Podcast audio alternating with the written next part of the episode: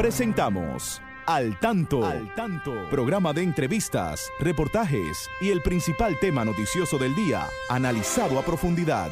Al Tanto es una producción del periodista Fausto Bueno Bueno. La victoria de la razón no es más que la victoria de los que razonan. Quien calla ante la injusticia es tan injusto como quien la comete.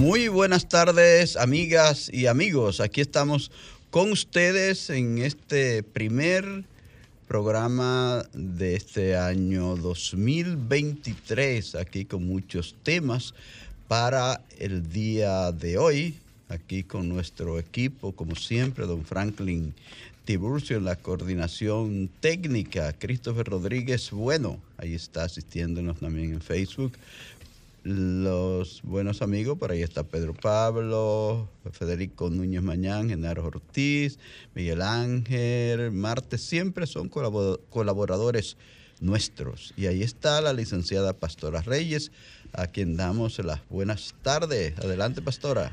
Muy buenas tardes, Fausto, y un saludo como siempre especial a todos nuestros eh, acompañantes, ¿verdad? Los oyentes que como lo han hecho durante tantos años, pues este año, Fausto, esperamos que continúen con más fe, como decimos, ¿verdad? Porque es un año en el que debemos, trabajar. siempre, trabajar.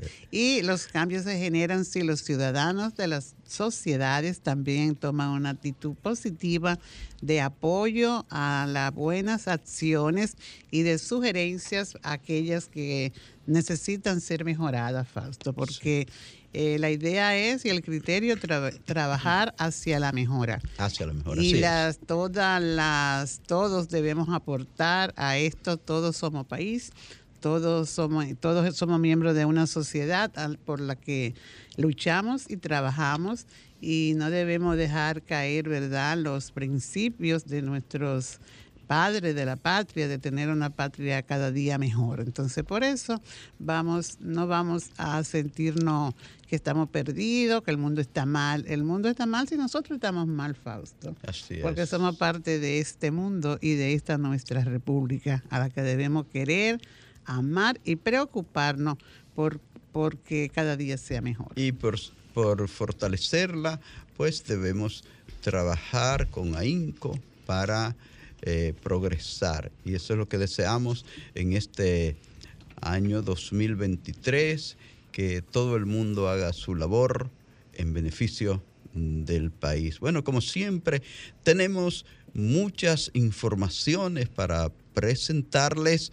hoy de nuevo tenemos que volver a hablar del peligro que hay en algunas enfermedades como el cólera, como el mismo COVID que sigue ahí a la acecha, pastora, como otras tantas enfermedades que pueden en cualquier momento venir. Pero el cólera, hay que estar atentos con el cólera, pastora. Muy atento, ese es el tema del día. Así es, sí. Siempre hay algo ahí que está activo. La justicia, ¿verdad? La justicia también. Hoy, ¿verdad? Es el día del Poder Judicial. Y a propósito de esto, pues el el señor Henry Molina, ¿verdad? Que es el presidente. Presidente de la Suprema, Corte, de, Justicia. Ha hablado muy bien, ¿verdad? Dicho, eh, ha tenido palabras motivadoras para todos aquellos ligados a aplicar la justicia en este país. Vamos a ver cómo son acogidas en el medio. Recordarle que este espacio les llega con el apoyo, con la cortesía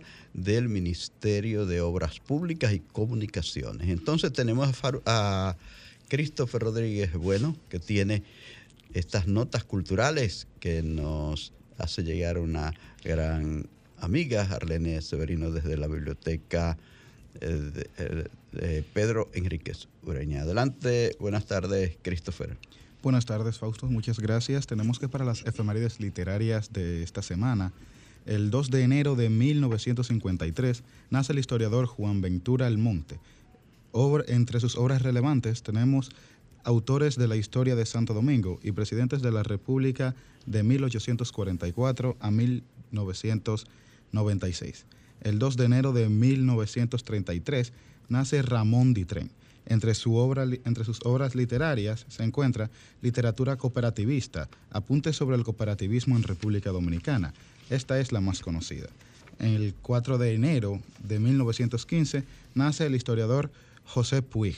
Su obra más leída, Sobre el valor de las ruinas de la Isabela. El 4 de enero de 1920 muere Benito Pérez. Perdón, muere Benito Pérez Galdos prolífico autor español. Entre sus obras más populares tenemos Marianela y Doña Perfecta. El 6 de enero de 1798 nace Gaspar Hernández, sacerdote peruano, instructor de Juan Pablo Duarte en su educación académica y una de sus obras más leídas fue Cartas de Gaspar Hernández. Y el 6 de enero de 1850 nace Apolinar Tejera, un muy conocido literato literato e historiador, su obra más conocida, Literatura Dominicana, Crítica Histórica. Recordando siempre que las efemérides literarias de la semana son una cortesía de la División de Servicios a Personas con Discapacidad, DICEPEDI, de la Biblioteca Nacional Pedro Enríquez Ureña. Para más detalles acerca de libros en formatos accesibles, se pueden contactar por WhatsApp al 829 540 4101. Vamos a la pausa de inmediato y retornamos para las noticias.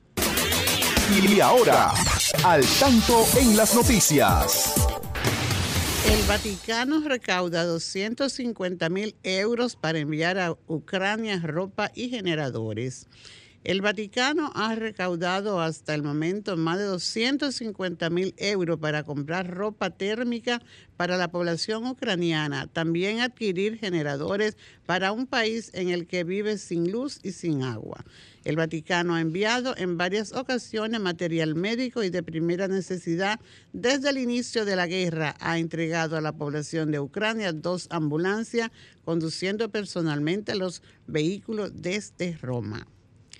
Estudiantes deben volver a las escuelas el próximo martes 10. Luego de las vacaciones de la fiesta de Navidad y Año Nuevo, los estudiantes de las escuelas públicas de todo el territorio nacional deben volver a las aulas el próximo martes 10 de enero. Así lo establece el calendario escolar del Ministerio de Educación, que tiene pautado para la citada fecha el inicio del segundo periodo de clases que concluirá el 23 de junio en todos los niveles y modalidades del sector educativo. Para este año, el organismo tiene dentro de sus prioridades fortalecer el aprendizaje oportuno, la formación docente y el fortalecimiento del marco normativo que rige el sistema. McCarthy consigue la presidencia de la Cámara Baja de Estados Unidos tras disputa republicana. El republicano Kevin McCarthy resultó elegido presidente de la Cámara de Representantes de Estados Unidos.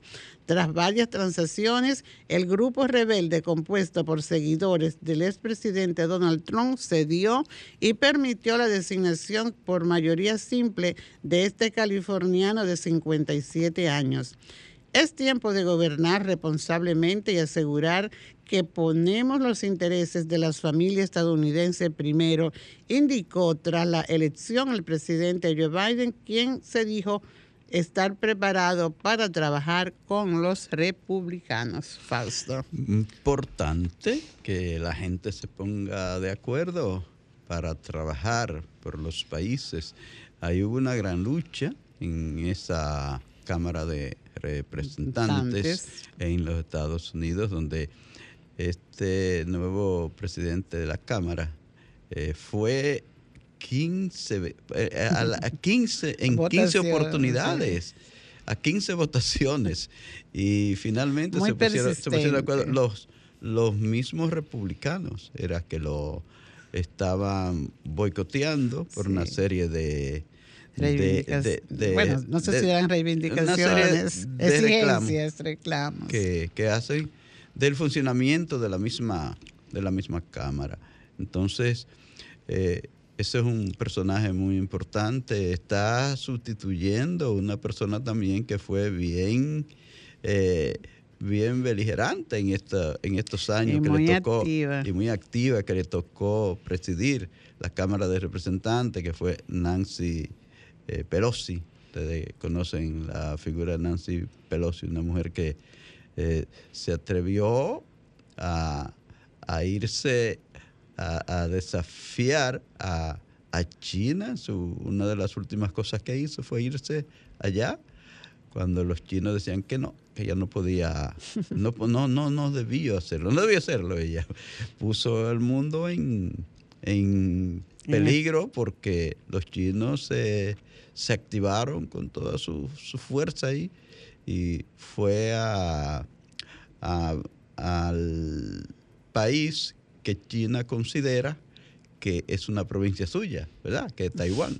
Entonces, sí, se, pusieron de acuerdo, ya saben que en la otra Cámara, que es el Senado de los Estados Unidos, los demócratas resultaron eh, eh, ganadores con del, son 100, ellos tienen 51 y los republicanos 49. Y por eso decía el presidente Biden que eh, estaban de acuerdo, para, estaban listos para trabajar de acuerdo con los republicanos en el, Congreso de los Estados Unidos. Tienen que ponerse de acuerdo, que es la, es la democracia más firme de todo el mundo y entonces tienen que dar buenos ejemplos no los ejemplos que dio Trump, que estaba, que estaba diciendo hasta que eh, hasta que anularan la constitución de los Estados Unidos para que, lo, para que él lo, lo juramentaran como presidente y mandó toda su gente a el 6 de, de enero del año pasado a enfrentar al palacio, al, al, al Capitolio, a la Casa Blanca, donde ustedes saben lo que ocurrió. Allí fue un desastre. Y por cierto que hay un dominicano que ha sido un policía ah, dominicano, un policía de origen dominicano que este, fue reconocido precisamente por su labor ese día del ataque a la Casa Blanca eh, en, eh, en la eh, ocasión del 6 de enero, ¿verdad? Fue del año pasado, que fue ya se cumplió un año precisamente de esto, en que hordas salvajes, puede decir salvajes, fueron a atacar de manera terrible a ese, a ese organismo de, importante de los Estados Unidos porque Trump quería evitar a toda costa el ascenso de Biden al gobierno de los Estados Unidos. Qué bueno que se pongan de acuerdo. Así debemos hacer en todos los países, ponernos de acuerdo para trabajar y poner a los países a progresar independientemente de la ideología que tenga cada quien. Claro. Pastora, hay muchos eh, temas en el orden nacional e internacional. Nosotros hoy hemos visto que se eh, está pidiendo, pastora, a raíz de los editoriales que escribió el periódico el Diario, eh, sugiriendo, sugiriendo que se eh, prohíba la circulación en la capital y en el Gran Santo Domingo de dos personas a la vez en un motor, en una motocicleta. Y el Instran está elaborando una resolución, dice su, su director, que va a recoger esto, pero parece que va a ser a partir de las 11 de la noche, que van a prohibir eh, la circulación de dos personas en un mismo motor. De 11 de la noche a 5.30 de la mañana. De la mañana, sí. Sí, esto es verdad con el tema de la por la delincuencia. Por la delincuencia, sí. Eh, que el 80% de los, de los actos delincuenciales son en motores, dice. Así es, entonces, pues qué bueno que se está acogiendo, Fausto, la propuesta de, como te decíamos al principio, porque todos debemos de aportar a solucionar las, las cosas eh, que dañan nuestra sociedad. Y conociendo la trayectoria de este medio de comunicación, el Listín Diario, creemos que es algo que hay que ponerle atención. Eh, también vimos que se está, está, involucrado, como debe ser, el Ministerio de, eh, ¿cómo se llama? De Chubasque, de, de Interior y Policía. Interior y Policía. En esto también eh, lo único que, bueno, solamente inicialmente se proponen que se aplique esto en, el Gran Santo, Domingo.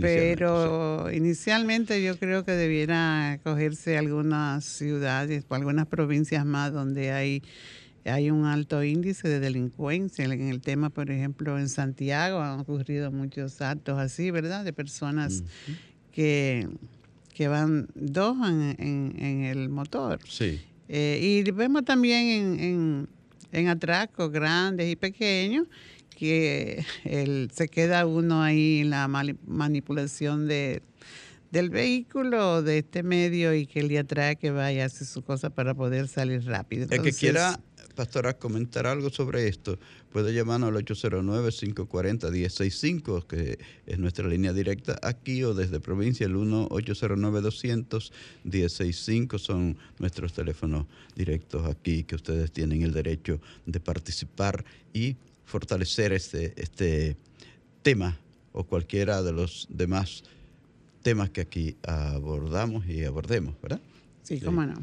pues yo creo que esto hay que ponerle atención y apoyar esta iniciativa y observarla también porque pueden que hayan debilidades al momento de su aplicación. Aquí tenemos una llamada. Sí, cómo no. Hola, buenas tardes. ¿Y me habla desde dónde? Santiago. Adelante, Santiago. Felicitarlos a ustedes porque este programa es como el, discúlpeme, sí. como el, programa de la el saco y la corbata desde esta emisora. Así, gracias. Y, yo lo puedo definir así porque no es una chabanacanería, no hay que discutir para presentar los temas, hay sus espacios para cada quien, es como, como el live, ¿entiendes? Entonces yo creo que, que va buena la idea. Gracias. Bien, entonces sobre esa propuesta de los motores y de dos personas, la fiebre nunca va a estar en la sábana los principales actos delincuenciales en motocicletas con dos personas, casualidad de la vida, en este país han ocurrido de día. De día. Entre 8 de la mañana Exactamente. y 5 de la tarde. Entonces, si deciden o si decidieren establecer que sea a cierta hora de la noche, no va a tener ningún impacto. Bueno, gracias por su... buscar otras alternativas que las hay. Sí. Que las hay, ellos saben que las hay, porque van a seguir ocurriendo actos de esa naturaleza. Ahora, yo creo que ya está bueno, debe parársele, debe pararse esto, que no continúen dominicanos y dominicanas cayendo. Justa o injusta, no debe ser así. Bueno, gracias por su comentario, distinguido oyente. Señores, recuerden. Tenemos otra, eh, llamada. Hola, buenas tardes. A su orden, ¿quién me habla y desde dónde? Hola. Sí, hola, ¿me escuchan? Sí, le escucho, le escuchamos ahora, sí. Sí, habla Domingo desde Güey. Yo quiero saber si es usted el señor Fausto Rosario Dame, que tiene un canal llamado ¿Y tú qué dices? en YouTube. Perdón, eh, no entendí. No entendí bien la pregunta, escúcheme, dígame ahora. Sí, quiero saber si es usted el señor Fausto Rosario Dame, que tiene un canal no, llamado... No, no, somos Fausto Bueno Bueno. Al ah, pues, tanto, al tanto aquí en Sol 106.5. Adelante. Sí, de todo modo, discúlpeme, pensé que era de todo. Gracias, mire, usted tiene un buen programa. Yo, cuando estoy aquí los sábados en casa, me gusta escucharlo, porque es un programa muy educativo, un programa que pone el oído en el corazón del pueblo y sobre todo que ustedes permiten que uno dentro de, la, de los morar, por así decirlo, pueda explayarse su problema, porque hay programas que cuando uno disiente de ellos, pues le corta. Claro, hay que respetar las opiniones y usar un lenguaje que sea constructivo, pero le agradezco que ustedes tengan la amabilidad de dejar que el oyente se exprese. porque digo, hay modo, hay eh, programas, termino con esto, que cuando uno es disidente, es disidente de la idea de, lo que, de los productores, inmediatamente lo cortan. Buenas tardes. Buenas tardes. Gracias, señor, desde Higüey. Y este programa es abierto para todas las opiniones. Usted solo tiene que expresarse de manera decente y nosotros aquí le dejamos hablar. Sí, otra llamada. Eh, se, fueron. Sí, aquí hay una llamada. Eh, hola, buenas tardes. ¿Qué me habla desde dónde? ¿Cómo está, hermano? Hermano, una preguntita con respecto al tema. Sí. Eh, ¿qué, entonces, ¿Qué pasará con los motoristas que conchan de noche? Ese otro punto interesante. Y también de que cómo harían para que las policías no macuten como quiera cuando haya dos personas montadas. Ese otro tema. Sí, es un tema es cierto, es muy bueno, difícil. bueno, De seguro que se van a tomar todas las medidas, ¿verdad, Fausto? Porque yo entiendo también que, que se estuvo aquí haciendo un registro, ¿verdad? De, de en los motoristas, en la de Concho. Aunque no se registraron todos. No se registraron aquí todos. más de 2 millones y eh, medio 2.5 decían una cifra por ahí de motoristas. Pero esta medida a lo mejor lo motive para que se registren, porque es importante que todos estemos registrados. Sí, parece ser que la mayor parte de los puntos donde transitan los motoristas transportando personas, yo lo veo en mi sector también, ya después de las 11 de la noche, bueno, ya, ya se retiran un poco. Tenemos una llamada. Sí, hola, buenas, buenas tardes, su orden. hola, ¿qué tal? Eh, buenas tardes, qué lindo programa. Les Gracias, gracias. Además tiene muy está eh, eh, con una buena equidad de género, me encanta. gracias, adelante. Dos cosas que le quiero decir respecto a las medidas que tomaron es que que están por tomar los motoristas ladrones y atacadores que andan con una mochilita, etcétera, etcétera. Cualquier motorista que ande con una mochilita, déjame verla, etcétera, ¿verdad? Ellos saben y le saben el nombre y saben lo que roban, etcétera eh, el, eh, un atraco fortísimo se da hasta de día, porque yo iba para el aeropuerto y dejé la, el expreso de la 27 y me fui por allá, por José Fabrea, para allá. Y en el tapón, un motorista identificado hasta con un número me estaba tocando el vidrio me insistentemente en el tapón. Y, y, yo digo, ¿qué pasa? ¿Y qué pasa? Y yo sigo, pero ya estábamos prácticamente parados. Y sacó una pistola y me golpeó el vidrio, que me abre y me dé el teléfono, el anillo de la UAS y que me dé la cartera. Oye, qué, abuso, qué abuso toqué bocina y comencé, bajé los vidrios y dije que era un atraco, un atraco. Y él se fue. Y cuando yo llego a la, bomba, le digo, mire, ese, ese potrita que iba ahí, ¿se te atracó? No, a la mujer que pasa por ahí la atraca a diario. Y estaba identificado hasta con un número. Gracias. Bueno. Gracias, por, su participación. Bueno, la verdad es que es muy complejo. Eso, porque a esa hora eh, tú llegas a una parada en el sector de habitual de los motoristas ah, y no hay eh, eh, ya motoristas. Digo, no quiero decir que los motoristas que tengan su parada sean atracadores, pero es poco los motores que circulan en ese, sí. a, las cinco, eh, lo de las cinco y media sí, porque la gente anda muy temprano y se monta en su motor temprano, a veces hasta las 5 de la mañana. dicen que solo esa em, normativa será para de las 11, a, 11 de la noche a las 5 y media de la mañana, prohibiendo eh, el uso de un motor por parte de dos personas al mismo tiempo. No, y que hemos visto, Fausto, atracos eh, de personas que están, por ejemplo, vecinos que están en un juego de dominos, ¿verdad? Y llegan los motoristas y son en pleno día. Tenemos aquí otra llamada. A su orden, buenas tardes. A su orden. Buenas tardes. Buenas tardes. ¿A su orden? ¿Con quién hablamos? Eh, soy La Vargas, Mirador del Oeste. Ay, gracias. Oiga, hace poco, en el arco, un amigo estaba hablando con nosotros. Sí. Bajó los vidrios y en ese momento no seguimos hablando porque le quitaron el celular hace siete días de eso. Así es que ya usted sabe, no se puede abrir los vidrios. Es penoso, eso hay que, hay que andar, como decimos por ahí, eh, vulgarmente, con cuatro ojos. Y uno de ñapa. Bendiciones. amén, amén. Señores, estamos en Sol 106.5, la más interactiva en su programa Al Tanto, cada sábado con ustedes. A esta hora ustedes son libres de participar y decir cómo piensan acerca de los temas que aquí abordamos. Bueno, nos toca hablar un poco de educación. Al tanto en la educación, Franklin. Manténgase al tanto con la educación. Sí, este programa que es este, esta sección que la produce la licenciada Pastora Reyes quiere iniciarse con un comentario eh, llevando un saludo para todas las personas ciegas del mundo, recordando al creador, al inventor del maravilloso sistema, sistema de puntos eh, el sistema Braille, eh, Luis Braille, nació el 4 de enero de 1809. Hoy el 4 de enero cumplió 214 años. 214 años de su nacimiento. Eh, inventó su sistema cuando tenía apenas un sistema que estoy utilizando ahora mismo. Para Te voy a pedir un permisito porque hay unas llamadas aquí. Ah, bueno, vamos, vamos a atender a nuestro oyente. Hola, buenas tardes. Buenas tardes. A su orden. ¿Quién nos habla y desde dónde? Usted era la persona que cuando era joven caminaba por la Félix María Ruiz.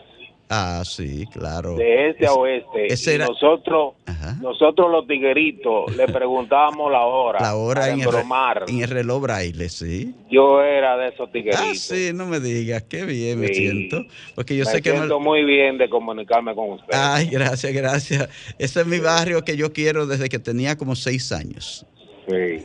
La buena saltitopa con Felipe María Ruiz. bueno, fue un gusto, señor. Tenemos otra, llamada. Buenas tardes, a su orden. Buenas tardes, disculpe que llamo por segunda vez. No, Yo quisiera saber, ahora que están hablando del sistema Braille, si para llevar la Escuela Nacional de Ciego, el patronato a la provincia debe ser eh, mediante una ley o un decreto en mi pueblo, yo estoy muy interesado en que aquí llegue una parte, o sea, la escuela de ciegos. ¿A dónde es? En la provincia de Altagracia. Provincia Altagracia, sí, sí. Sí, por eso le pregunto si hay que hacer un proyecto de ley, a ver si lo hacen los diputados, pero estoy interesado en que aquí en mi pueblo haya una escuela nacional de ciegos. Ah, porque usted sabe que a veces uno tiene los medios para trasladar a Santo Domingo a estudiar y hablo no porque yo lo necesite por el momento, quién sabe si en un futuro lo necesitaré, pero hay que pensar por lo demás. Así que yo quiero que se me respondieran si se necesita, para redundancia, una ley o simplemente... Sí, le, vamos a contestar, ¿cómo no? Le vamos a decir. Adelante. Eh, vamos, a contestar esta pregunta y luego le vamos a contestar a él. Ah, la llamada. Hola, buenas tardes. A su orden. Buenas tardes, Fausto Piña, de aquí de Jaina. Oh, señor Piña, de Jaina. Adelante. Le iba a decir, Fausto, que los mexicanos tienen la misma cultura y la misma idiosincrasia de nosotros, porque yo tenía como 40 años que no sabía de una vecina mía que se crió junto conmigo allí en San Juan, de chiquitico, que le decían Ovidia. entonces me sorprendí hace dos días que, que agarran a Ovidio, el hijo del Chapo. yo que ni me acordaba de Ovidio. Ovidio, ahí está preso. Lo van a llevar, lo van a llevar bueno su papá para allá, para. Pero ya él está depresivo. Por, allá, por, por el estado de Colorado, por las montañas rocosas, en una prisión de máxima seguridad donde está su padre. Bueno, gracias, señor Piña. Adelante, pastora, con la respuesta para el señor de Higüey. Ay, pero el señor Piña está ahí, espérate. Iba a decir algo. No. Ya se fue. Se cerró. Bueno, adelante. Sí, eh, al señor de Higüey que tiene la inquietud, ¿verdad?, por facilitar educación para la población con discapacidad visual en esa provincia. Fíjese, allá en Higüey tengo entendido que existe una filial del Patronato Nacional de Ciegos que hace, dirige su servicio a las personas adultas. Trabaja el tema de la rehabilitación y, y está tenían una tenían maestras de rehabilitadoras allá Fausto, no sé si habrá sido. Pero realmente, señor, ya en el país no existe una escuela nacional de ciegos porque se trabaja siguiendo los principios de la inclusión educativa, el derecho a la educación de todo niño, niña y adolescente a asistir a las escuelas regulares de su comunidad. Esto se logró aquí en el país a partir de la orden departamental 05-2002, ¿verdad, Fausto? Sí, y eh, publicada por la doctora Lo que era Escuela Nacional de Ciegos eh, se transformó en un organismo para dar apoyo al sistema educativo dominicano y facilitar la inclusión de todo niño desde, su, desde nivel inicial en cualquier escuela del país, sea en un campo, sea en la ciudad, sea donde esté cualquier niño con discapacidad visual, puede, tiene el derecho de reclamar su, su acceso a la escuela de su comunidad. Y allá, y allá en la provincia, en, ahí en la, el municipio principal, Salva León de, de Higüey, hay un gran servicio, se ha dado servicio a los niños ciegos de esa eh, provincia de Altagracia y en, en el otro municipio, eh, Yuma, San Rafael de Yuma, también, también, y en otras comunidades de esa provincia, donde quiera que haya un niño ciego, deben comunicarlo a las Se puede poner en contacto, si Fausto, con el Centro Nacional de Recursos Educativos. Eh, Olga Estrella, aquí en Santo Domingo, y le mandan los, servicios, le mandan los servicios. hay un equipo de maestros itinerantes que son los encargados de orientar el proceso en cada centro educativo del país y hay maestros itinerantes en toda la geografía nacional. Entonces, pues hacen su contacto con el centro de recursos y en la misma regional educativa también, porque las regionales tienen, eh, tienen la responsabilidad. esa regional fue una de las más colaboradoras cuando este programa se amplió, ¿recuerda? Exactamente. En, en Higüey. Sí. Estaba el señor Castillo, lo recuerdo. Exactamente. Entonces, eh, eso hay, eso es eh, innovación. Eso, los, los, niños y los jóvenes, por ser personas ciegas, no tienen que estar en una escuela específica, menos que no tengan otra condición agregada a la discapacidad visual. Y aún así se están creando aulas para personas sordas y sordociegas. personas y, Y autistas que tengan las condiciones y todas reciben los apoyos y se ponen en contacto con este centro que está trabajando con toda las condiciones de discapacidad. Todos los padres del país que puedan tener niños ciegos o con baja visión pueden comunicarse con las autoridades del Ministerio de Educación. En la Dirección de Educación Especial. En el sea en la dirección regional,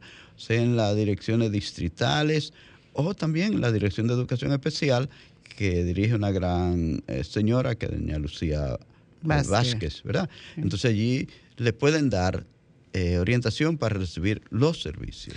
Y entrando, Fausto, en nuestro tema, ¿verdad? Que tú iniciaste del vibraile.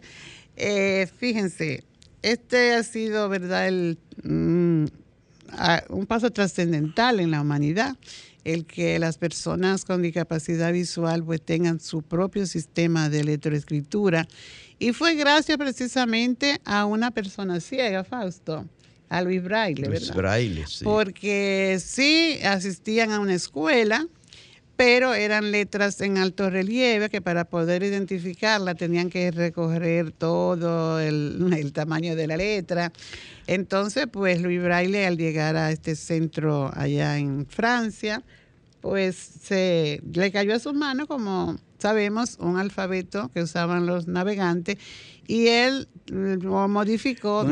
tenía 12, tenía el alfabeto de Carlos, que hizo Carlos Barbier, que era un, oficial, un ex oficial eh, de la, del ejército francés. Y, él eh, tenía un alfabeto para eh, que los militares se comunicaran durante la, noche y tenía 12 puntos y él los redujo a 6. A 6. Los redujo, a 6 para que el sistema, Fausto, para que los puntos, eh, eh, ese signo generador, como hablamos, eh, se pudiera tocar con la yema del dedo. O sea, los 6 puntos que son la base del sistema Braille, que están en dos en dos, diríamos, en, dos, columnas, en dos columnas, de estrés. Pues eh, caben perfectamente en la yema del dedo con el que se, con el que la persona ciega pueda leer. Pero yo lo que quiero destacar aquí, Fausto, es que nadie mejor que la persona que tiene la condición eh, tiene, tiene los recursos para defender lo que necesita. Muchas veces hay, existen instituciones y han existido, no todas, pero han existido y hasta aquí en el país, instituciones que trabajan a favor de esta población con discapacidad visual y no tienen dentro de sus órganos de, de directivo personas con discapacidad visual. Entonces son, eh, son instituciones que dicen trabajar por la persona con discapacidad visual, pero sin ellas. Entonces, nadie mejor que una persona ciega para decir si tal propuesta que tenga esa institución puede ser válida o no para la persona que tiene la condición ¿Me entiendes, Fausto? Sí, sí, claro. Tú como persona ciega tienes que saber eso porque eh, la persona, la, la, la condición de discapacidad visual no le quita la capacidad de pensar, de analizar, de discernir a esta persona. Entonces, ¿qué mejor que una persona con discapacidad visual pues sea quien defienda eh, alguna propuesta que se quiera hacer a su favor? Porque aquí se han dado casos de que se hace un trabajo, se quiere hacer un trabajo maravilloso y muy bien, pero no se toma en cuenta la opinión de la persona con discapacidad. Hay instituciones que trabajan para los ciegos, pero sin los ciegos. Entonces, ya no se, ya eso no se debe, ya eso no, debe, ser. Yo creo que porque la convención que hay, de verdad, la convención de la de la, persona con, los derechos de, la, persona, con, discapacidad, así lo establece. Hay que escuchar a la persona. Incluso conocemos de organismos internacionales que bueno gracias a Dios ya cambiaron su filosofía pero trabajaban a favor de la persona con discapacidad visual, pero no admitían una persona con discapacidad visual dentro de su Así era, así, ya no, ya eso ha cambiado. Ojalá que eso siga cambiando y mejorándose cada día más. Así es. Estamos, señores, en su programa al tanto, aquí en Sol 106.5, la más interactiva. Adelante, pastora. Sí, como nosotros hablábamos también del tema de que ya se vuelve a las clases a la clase que ya es hora de nuevo en, este, en esta parte del año escolar. Después del largo, largo feriado de, Navidad. Ojalá que no haya interrupciones de, ninguna parte. Que, haya acuerdo entre ADP y Miner. Y Miner. Para que no se paren las clases. Exactamente, que se, que se arreglen las cosas que haya que arreglar, pero los, los, estudiantes en las escuelas, Fausto, y los maestros también en sus aulas. Eh, vemos que hay una buena intención de parte, como siempre, del nuevo ministro de Educación, el señor Ángel, Hernández, y él prioriza este, algunos aspectos importantísimos en el, para, el, para este sistema educativo.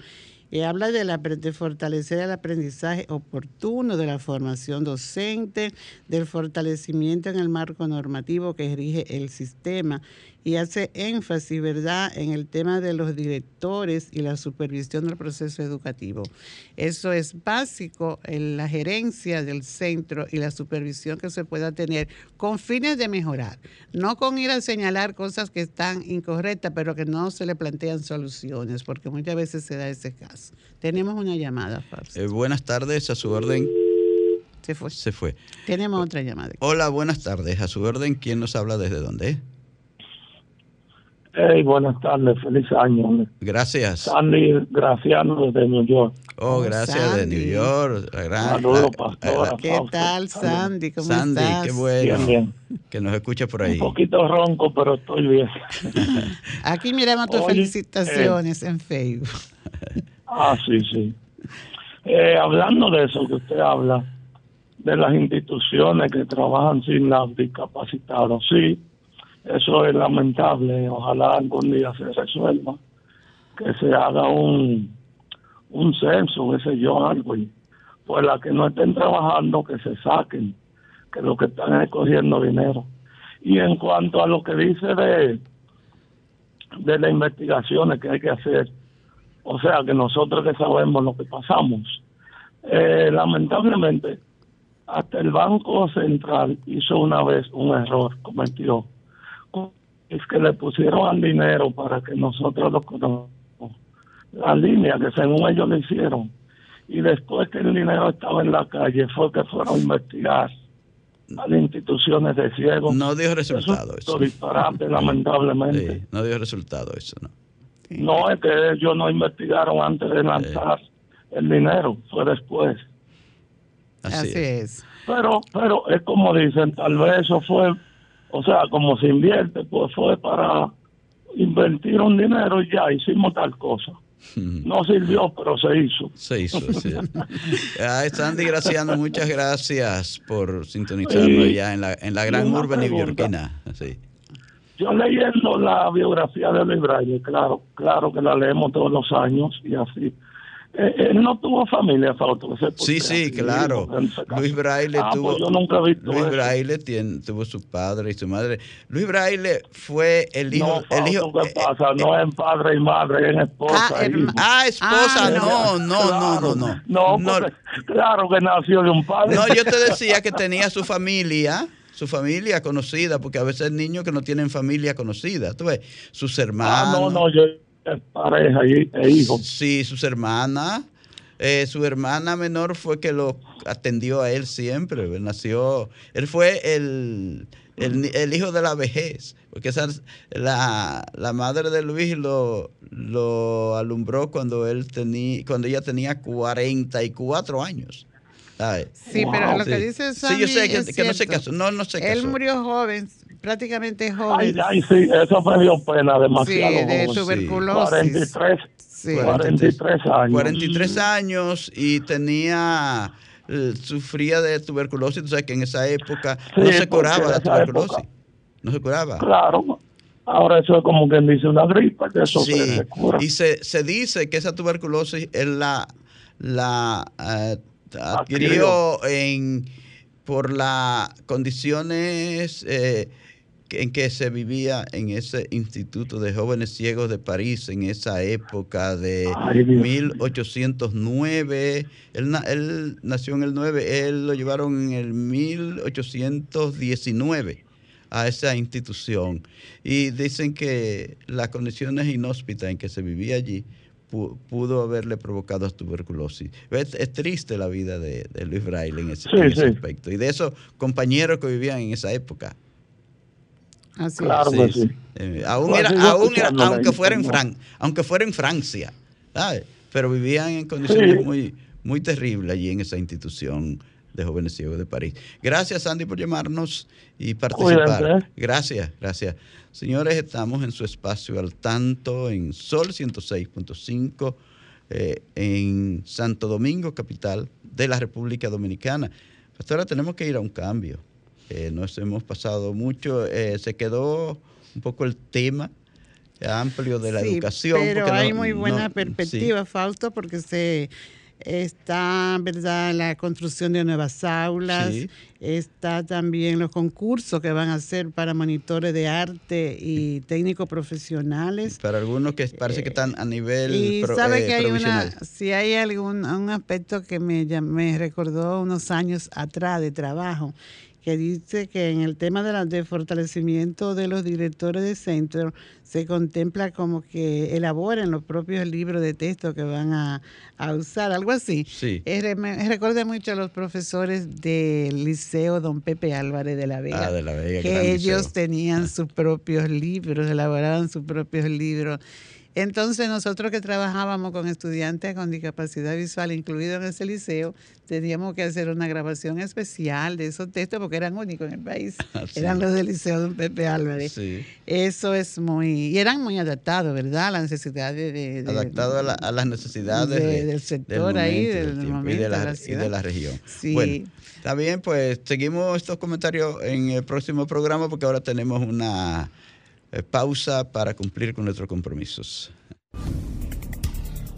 Bien, muy bien. Seguimos. Seguimos en este espacio al tanto y nuestros amigos en Facebook ahí están presentes, mandando sus mensajes y les agradecemos esa sintonía mí a través de... Vamos, a, vamos a ver esta llamada, Fausto. Sí. Hola, buenas tardes. ¿Quién nos habla? ¿Desde dónde? Hola. Bueno. Buenas tardes. Sí. Oiga, sí. yo quiero saber si el braille es una escritura universal, o sea, si se escribe igual para el inglés, el francés, cualquier idioma. Sí, sí mire, el sistema braille en, su versión eh, simple, original, eh, se puede escribir en cualquier idioma, pero mire, todo lo, la mayor parte de los idiomas principales tienen un braille eh, diferente. Tienen, en base al sistema original, tienen un código diferente que se llama taquigrafía o estenografía se llama. Nosotros le decimos aquí taquigrafía. Pero los, los del inglés tienen código diferente al del francés y al español, al braille en español. Algunas letras varían. Por ejemplo, en el, en el braille en inglés no existe la letra ñ, ¿verdad? no, es lo contrario. La letra eh, no, no, es lo contrario, en ñ. La letra ñ. Sí. Ah, la ñ. Sí. porque tampoco existe en el idioma inglés. Entonces se adapta a, todo. Está el, mandarín, o sea, es universal, así como usted dice, con adaptaciones al idioma, ¿verdad? Sí, sí, sí. Hay, hay y la taquigrafía, bueno, es un, un braille abreviado. Son, son combinaciones de puntos, ¿verdad? Son combinaciones de puntos que a través del tacto yo puedo, como persona ciega, leerlo, leer esas letras. Entonces, como decía Pastora, en español se llama estenografía y nosotros le, lo equiparamos, lo equiparamos aquí a la taquigrafía y decimos taquigrafía, pero es estenografía, igual en inglés que en francés. Bueno, gracias por su inquietud. Entonces, Pastora. Eh, saludar a los amigos de ah, Facebook, a Julio Núñez, que ah, está en sintonía desde Florida. Desde Florida siempre. Eh, Melania Bueno, que esta vez está aquí en el ah, país, está, en New Jersey. Este, pues Pola está en New York, está en sintonía. Nuestro saludo para ella. Igual a Esmeira, Dalgisa Mota está en sintonía, también lo mm, está. Luis Miguel Reyes en New Jersey. Y Manuel Ballista, nuestro querido alumno Manuel Ballista, está en sintonía. Ah, gracias Manuel por escucharnos. Luz de Bencospa, que, estuvo de cumpleaños ayer. Nuestras felicitaciones, Nuestras felicitaciones por, el nuevo año y por su año, por los dos años nuevos. ah, Lourdes. Ah, sí, Lourdes, Lourdes Bencosme, cómo no. Seguimos entonces en los temas, nos faltan, nos quedan unos minutos eh, todavía, pastora. Pero siempre hay que alertar y sobre un tema que está candente, y que es necesario educarnos y oír las orientaciones de las autoridades, que es el cólera. El cólera. Hay tres personas, hay dos personas internas, habían tres, una murió en el hospital llamado de los de los, de los billeteros ahí en, eh, ¿cómo se llama? en no está en Villa, Consuelo, pero las personas son del sector de villas agrícolas y están estudiando el caso porque se cree que es cólera. Y así hay otros en San Carlos, creo que otros en, en, el barrio La Sursa. Bueno, en fin, hay que tener cuidado con esto. Están alertando porque en el hermano Haití hay mucho color. Sí, entonces es importante, Fausto, y hay que tomar muy en cuenta y, acompañar, ¿verdad? El esfuerzo que están haciendo las autoridades de salud, el Ministerio de Educación, el Ministerio de Obra Pública, de, Medio Ambiente, han unido los esfuerzos precisamente para combatir este mal con, medidas preventivas. Hoy veíamos en la prensa que hay un programa que va casa por casa, ¿verdad? Haciendo el levantamiento para detectar cualquier caso de cólera que pueda existir. Y también la Organización Mundial de la Salud ha estado trabajando desde hace ya unos años sobre el tema del cólera. Eh, ellos han reportado que en el 2020 hubo una gran cantidad de, hablan de unos 323 mil y pico de, de fallecimientos, pero que esto no es todo así muy preciso porque hay algunos que no se han confirmado. Y la participación comunitaria es muy importante, Fausto, porque para motivar y vigilar, mantener la vigilancia sobre la, las normas de higiene. Vamos a ver esta llamada. Sí, hola, buenas tardes. ¿Quién nos habla desde dónde? Fausto. Sí. Pastora, para preguntarle, a ver, ¿qué ustedes han sabido del censo? ¿Qué se ha dicho? Porque yo, yo como que no sé, no. Como que no sabemos. Como que no sabemos. No, no, no, no hay, no, hay, no hay eh, informaciones todavía. De que hay, que esperar a ver qué, qué, ha pasado. Tú sabes que... Estábamos ya en la fiesta de Navidad. Hay algunos, ¿verdad? Pero a lo mejor pronto llegue esa información porque había mucho entusiasmo y mucha... Eh, realmente hubo muchos problemas también. Sí, pero hay, hay necesidad de que sepamos y sobre todo las personas que tienen la responsabilidad de planificar y usar y distribuir los recursos hacia dónde van. Y el censo facilitaba esto, Fausto. Eh, saber cuántas personas somos, cuáles son las necesidades y entonces pues saber aplicar bien la distribución de los recursos y que todos seamos beneficiados. Eh, el tiempo ya Franklin está diciendo adiós, Fausto. Bueno, yo quiero agradecerles, queremos agradecerles a todos ustedes la atención que nos han dispensado y solo nos resta pues decirles que el sábado próximo, a partir de las 3 en punto de la tarde, Dios mediante, estaremos nuevamente con ustedes, con más informaciones, con más comentarios, con más participación de ustedes. ¿Será? Eh, y así mismo como le alentábamos de las de prevención de COVID, hay que eh, escuchar las normas para prever también la, el cólera, El, el, el, COVID, ¿verdad? También hay que atenderlo. Bueno, señores, muchas gracias por su sintonía. esperamos que tengan un muy buen fin de semana.